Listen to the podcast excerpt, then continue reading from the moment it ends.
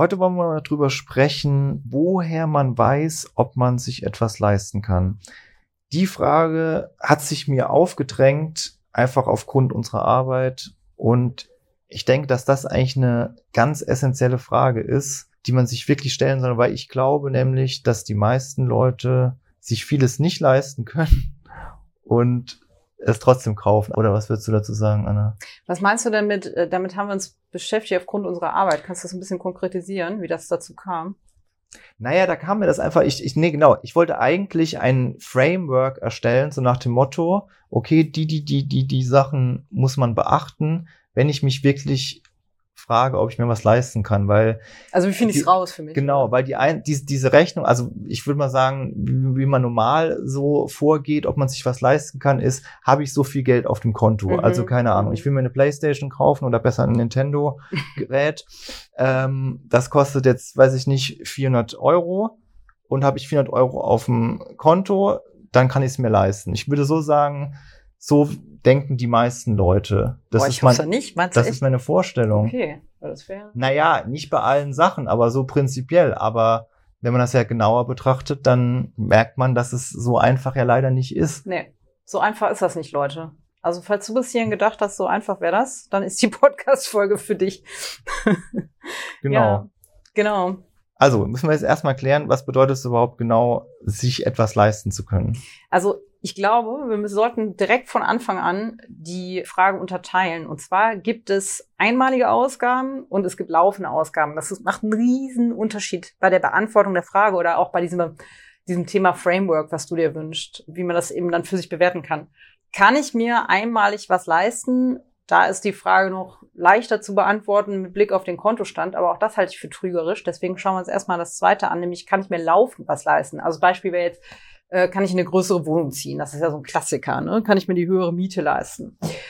Und dazu sollte man erstmal, oder ich sage mal anders, um überhaupt diese Frage irgendwie beantworten zu können, müssen wir natürlich den ersten Schritt gehen und wirklich einen guten Überblick über unsere Finanzen haben. Sprich, was kommt monatlich rein und was geht monatlich raus. Das ist immer der Schritt Nummer eins bei solchen Fragen, sonst kann man die Frage nicht beantworten. Eddie hat es gerade schon angedeutet, also mit dem Kontostand allein kommen wir hier überhaupt nicht weiter.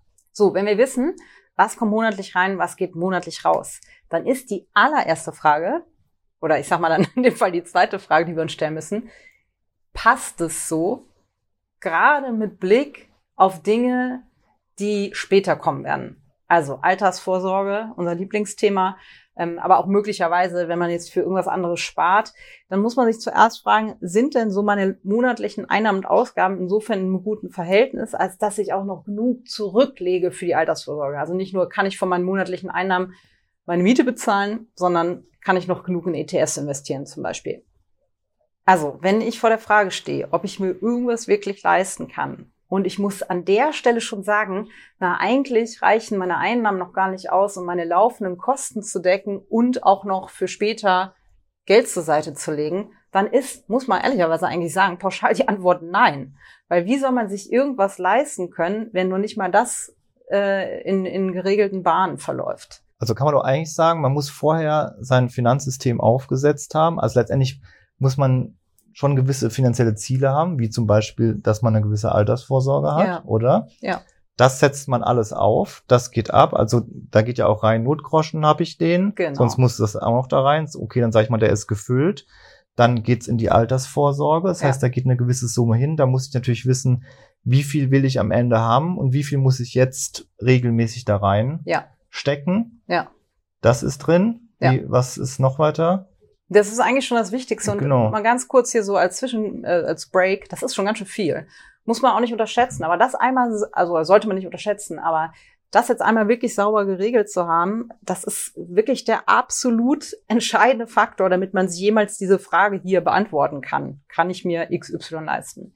Und falls du zu dem Thema noch ein bisschen Inspiration brauchst, wir packen dir mal in die Shownotes sowohl unsere Folge zum Thema Notgroschen als auch zum ja. Thema wie, äh, wie automatisiere ich meine Finanzen, wo es um die Altersvorsorge geht, ne? Weil diese beiden Sachen, die müssen sitzen. Und generell, wie setze ich meine Altersvorsorge ja. auf? Wie kann ich das entscheiden? Genau.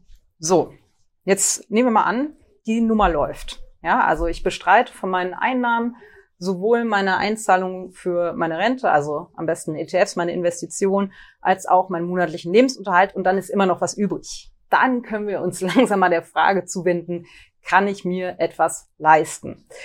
Und hier habe ich ja schon gerade eben das Beispiel eigentlich aufgemacht mit den laufenden Kosten. Dann ist es eigentlich relativ simpel, also wenn man diese harten Schritte hier mal geschafft hat, zu sagen, okay, keine Ahnung, ich habe am Ende des Monats immer noch 500 Euro übrig und meine Miete in der neuen Wohnung, die wäre 400 Euro höher, dann ist die Antwort, ja klar, kannst du dir leisten. Also du könntest dann umziehen in die größere Wohnung und es wäre monatlich ein Budget drin. Ab hier wird es also ein bisschen simpler, weil dann wissen wir ja, was wir eben monatlich noch übrig haben. Dennoch finde ich, sollte man sich nochmal intensiv die Frage stellen, will ich mir das auch wirklich leisten genau. und weil mich das auf Dauer glücklicher macht ähm, oder auch nicht. Also da kommt ja hier so ein bisschen das Thema rein. Opportunitätskosten ist jetzt hier ein wichtiger Punkt. Ja, genau, weil wenn ich das dafür ausgebe, für meine größere Wohnung, steht es natürlich nicht für andere Sachen zur Verfügung. Ja. Ich könnte ja auch darüber nachdenken, das Geld lieber nicht in eine größere Wohnung zu stecken, sondern noch mehr oder noch mehr in meine ETFs zu sparen, weil dann habe ich nicht nur später in der Regel Altersrente, wie sagt man, also wenn man mit 67 in Rente geht, genug Geld, sondern kann vielleicht zum Beispiel früher in Rente gehen. Und vielleicht ist das ja für mich eigentlich ein erstrebenswerteres Ziel, als jetzt in größere Wohnung zu ziehen. Also das nur mal so als Inspiration. Oder da geht, gilt es wirklich für unser und das ist auch so eine Schlüsselfrage, diesen sozialen Druck und das Konsumverhalten von anderen auseinanderzuhalten von dem, was wir eigentlich wollen. Und wisst ihr was, das ist wirklich ganz schön schwer. Auch da muss man sich jetzt nicht äh, selber runtermachen, wenn man merkt, man macht einiges nur, weil man das so macht, sondern es ist ganz normal und es braucht ganz viel Achtsamkeit und genaues Hinschauen, mh, hm, wenn man für sich verstehen will oder wirklich auseinanderklamüsern will, was man macht, weil man wirklich den intrinsischen Wunsch hat. Und dann, sonst, weil sonst rechnet man sich einfach schön, ne? Das ja. ist ja auch so eine Sache. Na, und ein Punkt, den ich halt noch hatte äh, bei diesem Framework, dass man natürlich auch Folgekosten hat. Das nehmen wir mal ein ganz ja. krasses Beispiel. Wenn ich mir jetzt ein, Eigenheim kaufe, kann ich zwar sagen, okay, ich kann mir das alles leisten, ich kann den Kredit tilgen, das passt alles. Aber wenn da laufende Kosten entstehen, die ich dann nicht mehr decken kann, dann bin ich ja auch im Arsch, so ein Problem. Also ich muss ja laufende Kosten auch irgendwie mit einrechnen. Das gilt ja auch, keine Ahnung, wenn ich ein Auto kaufe, habe ich das ja auch. Also habe ich ja auch regelmäßige Kosten, Versicherungen und ich muss ja einrechnen, wie, wie viel Kosten kommen da noch zusätzlich eventuell obendrauf. Ja. Genau, das sind diese monatlichen laufenden Kosten, die man gut kalkulieren muss. Aber wie gesagt, wenn das Gerüst steht, wenn, ich sag mal, die Finanzen im Griff sind und klar ist, so wie ich jetzt wirtschafte, so ist das solide und so werde ich später auch genug Geld haben, dann ist man schon kurz davor, sich diese Frage beantworten zu können, wenn man ja schon den Überblick über die Finanzen hat. Dann geht es also nur noch darum, laufende Kosten zum Beispiel eben für ein Auto oder für eine Immobilie gescheit zu kalkulieren. Auch dazu haben wir übrigens Inhalte ohne Ende. Das können wir mal alles hier mit drunter packen, ne? Zu den einzelnen Fragen, also Immobilie, Auto und so weiter und so fort. Okay. Jetzt es gibt ja auch mal die Frage, kann ich mir diesen Urlaub hier leisten? Das ist ja auch eine gute Frage. Und eigentlich ist das System ja sehr ähnlich.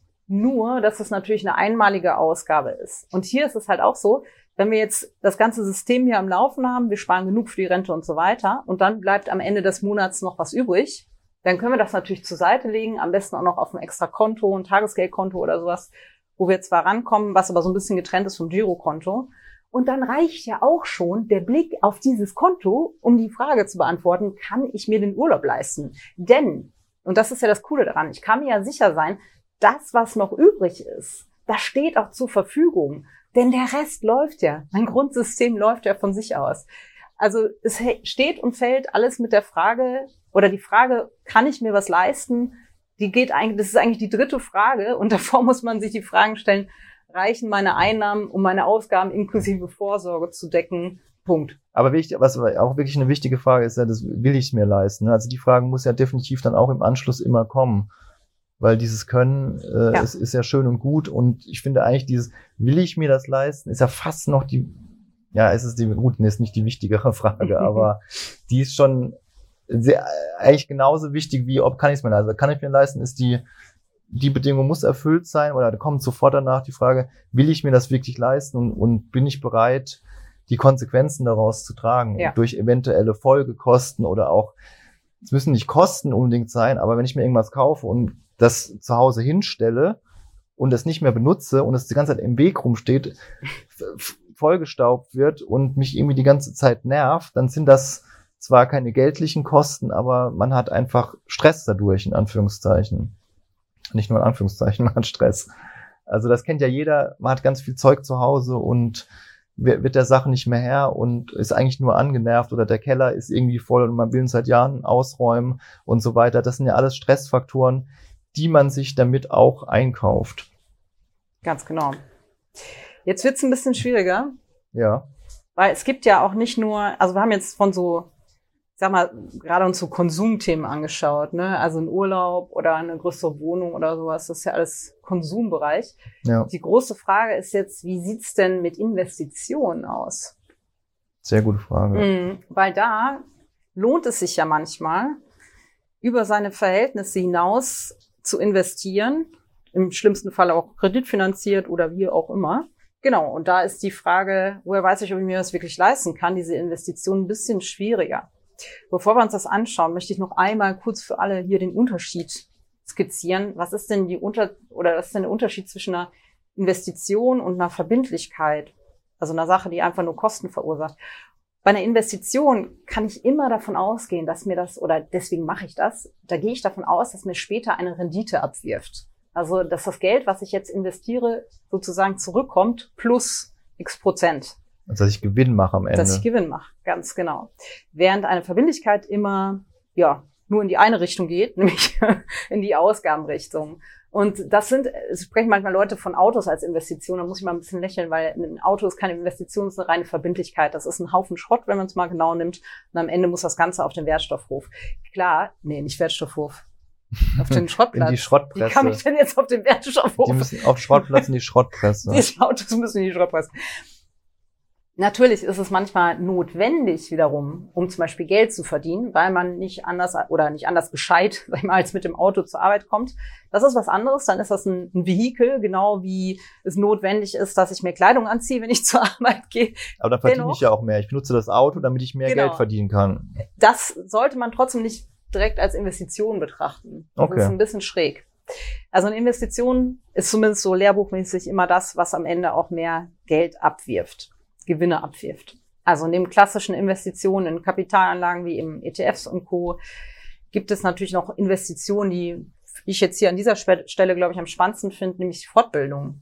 Ja. Ich investiere in mein Humankapital. Und das ist ja super, super wichtig, weil wir müssen uns ja mal eine Sache vor Augen führen. Am Ende des Tages werden wir hier nicht wohlhabend durch äh, irgendwelche tollen Renditen bei globalen ETFs oder sonst was, sondern wohlhabend werden wir durch unsere Arbeitsleistung oder unser Humankapital, mit dem wir Geld verdienen können und unsere Sparraten. Und die ganzen schönen Renditen, die sind ein netter Booster. Aber worum es wirklich geht, ist, dass wir auf der Einnahmenseite, sag ich mal, originär da ordentlich, ordentlich Geld reinholen. Also idealerweise haben wir einzigartige Fähigkeiten, wo uns die Leute sehr viel Geld dafür bezahlen, dass wir diese Fähigkeiten denen zur Verfügung stellen. Das ist es doch im ja. Prinzip, oder? Dass wir ein, eine einzigartige Lösung, umso einzigartiger sie ist und umso gefragter, desto mehr Geld kriegen wir. Jo. Und vielleicht jetzt auch nochmal ein bisschen äh, ideal auch noch im Einklang mit, mit dem, was wir machen wollen, unseren Interessen und Werten. Selbstverständlich. Dann kann das raketenmäßig nach oben gehen. Jetzt ist aber die Frage, okay, also skizzieren wir mal ein Beispiel. Ich äh, habe nicht viel Geld, weil ich gerade in der Umorientierung bin und so weiter. Und jetzt möchte ich mir eine sehr teure Fortbildung leisten. Woher weiß ich denn, ob ich mir das leisten kann? Ja, woher weiß ich's? Tja, also ich würde sagen, das ist eine philosophische Frage und keine finanzielle Frage mehr. Ja. Weil genau genommen, wenn ich es irgendwie schaffe, an das Geld zu kommen, über einen Kredit, über das Leihen bei Freunden, Familie, ich weiß es nicht was, und ich sehe wirklich meine komplette Zukunft darin ähm, und denke, danach werde ich das X-fache wieder verdienen, dann ist es natürlich total rational das Richtige, sich das zu leisten, auch wenn das System, was ich gerade beschrieben habe, das eigentlich nicht hergeben würde. Also meine laufenden Einnahmen das nicht hergeben würde oder mein Kontostand das nicht hergeben würde. Aber an der Stelle ist es einfach wichtig, dass man ehrlich zu sich ist. Also auch hier wieder die Frage, rede ich mir irgendwas schön, weil ich da Bock drauf habe, aber ja, sieht nicht so aus, als könnte ich damit nachher Geld verdienen. Oder sind die Aussichten wirklich sehr gut? Und da sollte man auch nicht nur auf sein Bauchgefühl hören, sondern halt mal ein paar Fakten und Daten zu dem Thema sammeln. Also man kann sich ja in gewisser Form schon ein bisschen errechnen. Also wenn ich weiß, keine Ahnung, ich will, ich, ich will eine Programmierausbildung machen, ich weiß ungefähr, was Programmierer dann verdienen werden, dann kann ich mir ja ausrechnen, wie schnell ich den Kredit wieder abbezahlt habe, oder? Ja, das wäre jetzt ein gutes Beispiel dafür. Genau.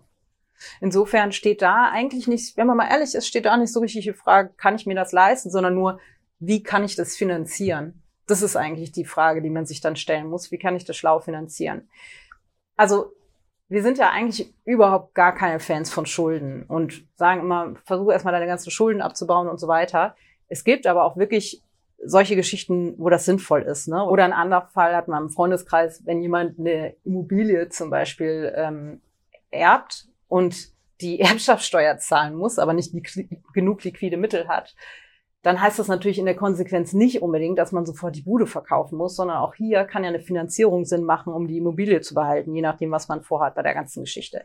Also das muss man sich dann wirklich im Einzelfall anschauen und da ist das nicht so leicht. Wir wollten das trotzdem mal mit reinbringen, weil Investitionen ja einfach ein wichtiges Thema sind. Aber wie gesagt, für alles andere, was in dem Konsumbereich stattfindet, ist die Frage, kann ich mir das leisten, ziemlich weit nach hinten zu stellen und erstmal das, das, äh, das monatliche System auf den Prüfstand zu stellen. Ja, dann haben wir es doch eigentlich so grob skizziert. Genau, wer da mehr Hilfe braucht, haben wir ja gerade schon gesagt, schaut am besten mal in die Shownotes und da erklären wir sowohl, wie viel man als Notgroschen haben sollte, als auch wie viel man, wie man rausfindet, was man zur Seite legen muss und wie man das ganze System aufsetzt. Das packen wir alles rein. Und dann kann es losgehen, ich sagen. Jo,